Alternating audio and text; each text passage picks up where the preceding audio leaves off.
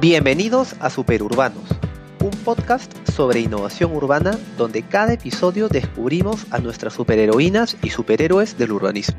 Mi nombre es Flavio Vila y soy su anfitrión. Hola, nuestro superurbano de hoy es Gabriel del Castillo. Él es especialista en prospectiva y desarrollo y vicepresidente del Instituto del Futuro, del cual yo soy asociado de investigación.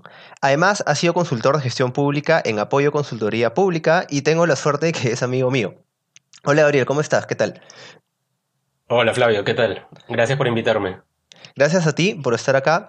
Y bueno, Gabriel, tú siempre me invitas a distintos programas para preguntarme cuál es mi visión de ciudad en distintos temas. Pero nunca te he preguntado cuál es tu visión de ciudad, entonces esta vez quería tenerte como invitado para saberla.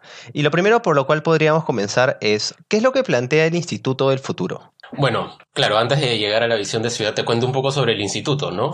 Ya tenemos un par de años.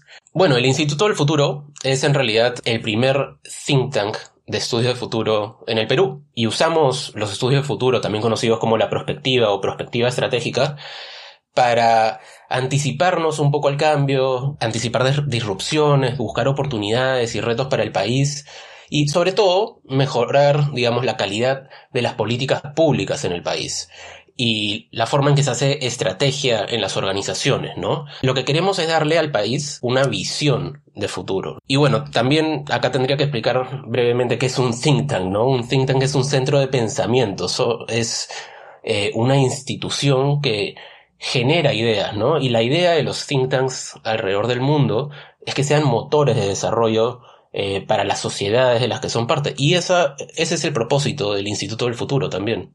Y bueno, como parte de lo que hacemos en el instituto, bien sabe Flavio, hacemos investigación, creamos espacios para discutir temas con futuro, eh, como el tema de las ciudades, por ejemplo, en foros, conversatorios, podcast, artículos, etcétera, ¿no? Y, desarrollamos esas capacidades de usar la perspectiva en las personas también.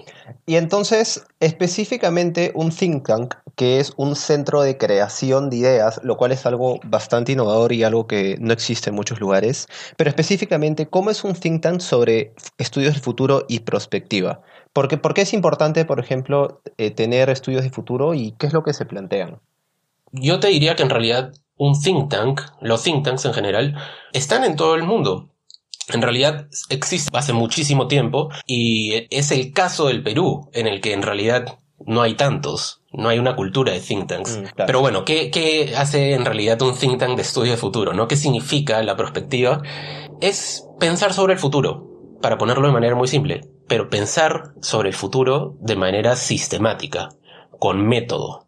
Por ejemplo, podemos hablar de megatendencias, podemos escanear el horizonte para ver qué ideas o qué cosas están desarrollándose que puedan significar algo importante más adelante, o pensar en diferentes posibilidades, ¿no? Pensamos mucho en la perspectiva, por ejemplo, en escenarios posibles, escenarios probables, escenarios plausibles. Entonces, eso es un poco, pero para aterrizarlo, de nuevo, es pensar sistemáticamente sobre el futuro. Y esto permite ciertas cosas como anticiparse a diferentes retos y oportunidades, desarrollar estrategias más robustas y, tener organizaciones más resilientes. Y sobre todo generar visiones de futuro que de verdad tengan cierta solidez. Sí, y, eso es un reto ahora en Latinoamérica, porque siempre hemos tenido varias tensiones estructurantes, ahora se suma la pandemia, entonces tenemos bastantes retos a futuro. Y uno de esos retos a futuro es la ciudad, de la cual hemos hablado muchísimas veces en podcasts y conversatorios. Entonces, ¿cómo desde un enfoque de estudios del futuro y desarrollo, que son tus especialidades, y, y políticas públicas, cómo ves la aplicación de estos estudios a la ciudad? A ver, lo primero que, que veo es que hay que entender cómo debemos pensar sobre la ciudad. Y claro, yo no soy un urbanista o arquitecto como tú, entonces de repente algunas de las cosas que digo no vayan tan acorde con lo que dice la teoría en este caso. Pero, por ejemplo, yo primero que nada pienso en las ciudades como un sistema complejo, ¿no? Que consiste en muchos elementos que interactúan de manera desordenada, pero que se genera un cierto orden. y es más que la suma de sus partes, como un organismo en constante evolución. Entender eso es clave. Y cómo pensar en el futuro de las ciudades, ¿no? Eso es un poco un reto. Hay que anticiparse un poco a ciertas cosas. Claro, ni la perspectiva ni nada nos permite predecir el futuro, pero sí nos permite hacer ciertas cosas. Por ejemplo, hace unos años el Reino Unido hizo una serie de estudios sobre el futuro de las ciudades usando la perspectiva. ¿Y qué, para qué lo hicieron, no? Eh, para tener una mejor estrategia de cómo construir su ciudad, crear mayor resiliencia, enfrentar retos que se podían aparecer en el tiempo y en general esto, para esto es lo que nos sirve, ¿no? Podemos anticiparnos a ciertas cosas con cierto nivel de confianza, ¿no? Eh, por ejemplo, cambios en la población. Eh, en el caso del Perú, sabemos que bueno, según el INEI, para el, en los próximos 50 años vamos a tener 10 millones más de peruanos. Pero esto se está tomando en cuenta en las ciudades y más importante aún, de esos 40 millones, casi 10 millones van a tener más de 65 años. Es decir, la población mayor de 65 años se va a triplicar. ¿Estamos pensando en las ciudades teniendo esto en cuenta? Probablemente no, y quizás deberíamos. Otras cosas como eh, mayor adopción de tecnología, es más, necesario que sean ambientalmente resilientes, todo esto es importante. Y, son mega tendencias que has identificado y, que podemos ir identificando según investigaciones o reportes de, que saca el Estado o distintos reportes también como independientes. De hecho, estuve leyendo hace hace poco sobre el uso de megatendencias para crear algoritmos y de alguna manera crear modelos predictivos para ver por dónde podría crecer la ciudad, dónde, por dónde podría expandirse y así evitar riesgos de desastres, evitar eh, expansiones informales o, expansiones en, suelos de protección ecológica y cosas así. Por supuesto, lo que dices es, es bien importante, ¿no? Porque se puede usar de esta forma, digamos, para hacerse una idea más sólida de lo que podría suceder, ¿no? No, no hay que ceñirse completamente a lo que diga una proyección, porque suelen fallar. Pero lo que te diría eso es que hay una frase muy común en el mundo de la perspectiva, que es la única forma de predecir el futuro es inventándolo. Y lo mismo aplica para las ciudades. La única forma de, de predecir, anticiparse al futuro de una ciudad es creándola, es, es desarrollándola, es planear, es eh, con iniciativas, haciendo la ciudad. Claro, y, supongo que bajo una base como investigativa para saber dónde estás parado y hacia dónde puedes mirar al futuro. Tú siempre me hablas, por ejemplo, de algo que llamas escenarios. Eh, y, cuáles son, por ejemplo, escenarios que, has investigado o que se te imaginan para, para una metrópoli peruana o latinoamericana? Bueno, hay, diferentes formas de pensar en los escenarios, pero lo importante de los escenarios es que nos dan cierta flexibilidad mental, por un lado, para pensar en posibilidades, no solamente en lo que es, sino en lo que puede ser. Y eso tiene una utilidad tanto para crear planes, pero también tiene un cierto factor de inspiración. Podemos crear visiones compartidas del futuro de la ciudad. Pensar en escenarios significa pensar en diferentes posibilidades, no siempre en lo más probable. A veces tenemos que pensar fuera de la caja en cosas que pensamos que quizás nunca sucederían. Pero bueno, ¿quién se hubiera imaginado que nos hubiéramos tenido que encerrar cuánto tiempo? ¿Unos meses? Nadie, creo, ¿no? Eso te iba a decir, sí, exacto. O sea, es, también entrar un poco en el campo de la especulación y hasta de repente la ciencia ficción, lo cual es, es muy divertido también, eso hacemos mucho con mis alumnos, porque le pones un tono narrativo a tu escenario. O sea, crear este mundo que podría hacerse real, porque nadie se hubiera imaginado una pandemia mundial, hasta también tiene una, es como una gamificación del proceso. Y, mira, exactamente, eh, la perspectiva es tanto ciencia como arte, se suele decir. Ciencia porque tiene una solidez metodológica, ¿no? Eh, si hablamos del futuro de las ciudades en el Perú, por ejemplo, la ONU tiene proyecciones de que de cuánto va a crecer Lima o que vamos a pasar de de tres a seis ciudades que tienen entre medio millón y cinco millones de habitantes. Eso es una forma diferente de pensar en ciudades, ¿no?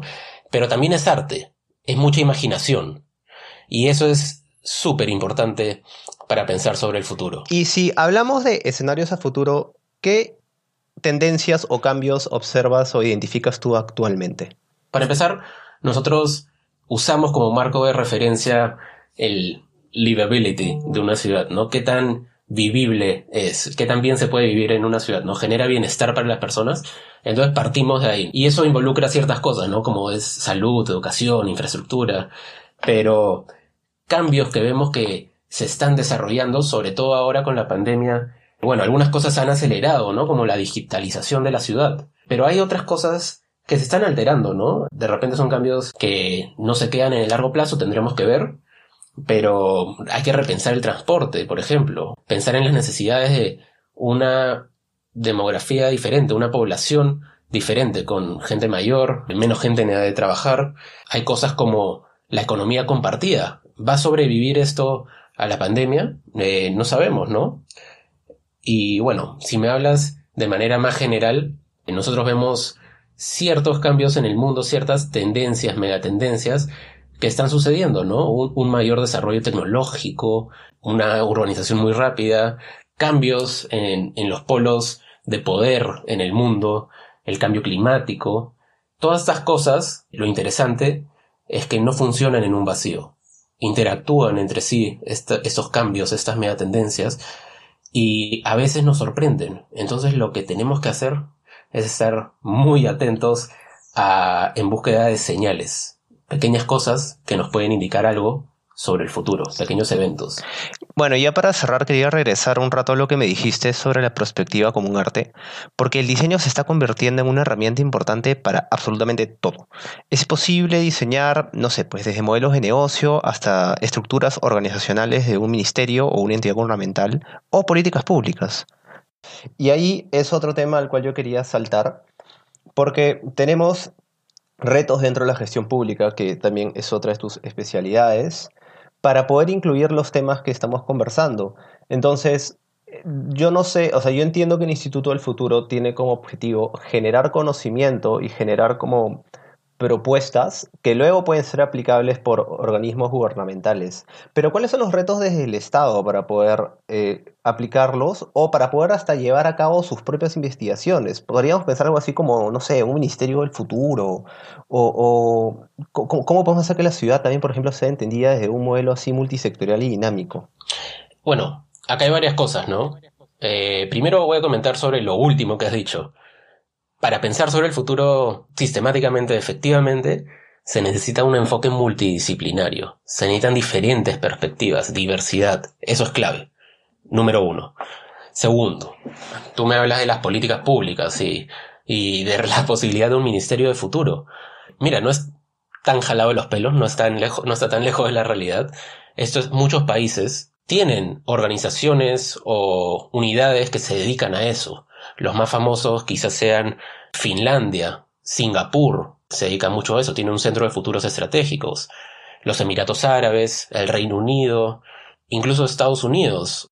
Cada vez que asume un presidente se le entrega un reporte de la comunidad de inteligencia que mira hacia adelante. En el Perú, en cambio, eh, tenemos, en teoría, al Centro Nacional de Planeamiento Estratégico, el CEPLAN, que es quien debería estar encargado de hacer prospectiva.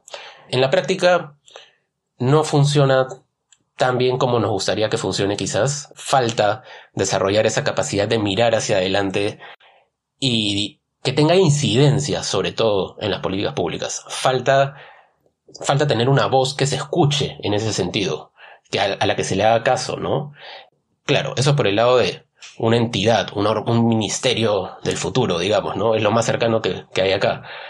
Pero también es algo que se tiene que hacer en general en las organizaciones, sobre todo eh, en el sector público. Desarrollar esas capacidades prospectivas eh, en los servidores públicos es importantísimo. Es muy importante. Y no solo aprender a usar las herramientas, es una mentalidad. Sí, entonces yo, yo creo que esto también se va a volver muy importante en los siguientes años, así como ahora hay estudios de enfoque intercultural y enfoque de género. Creo que va a haber también un enfoque del futuro y eso va a empezar a ser una disciplina que se va a empezar a estudiar. Eh, me quiero quedar con algo que dijiste que yo no soy urbanista, pero, pero puedo pensar, y es que la ciudad es de todas y todos, entonces me parece genial que tengamos personas y profesionales como tú que se están empezando a interesar en ciudad. Creo que ya tenemos que ir cerrando. Estuvo muy interesante la conversación, la verdad te agradezco muchísimo por estar acá.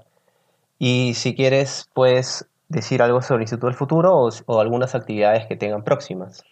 Sí, claro. Eh, más bien, muchas gracias por la invitación, Flavio. Un gusto conversar sobre estos temas. Sobre el Instituto del Futuro, sí, unas palabras. Bueno, los invito a todos a visitar nuestra web www.idf.pe y formar parte de las actividades que tenemos en el Instituto del Futuro.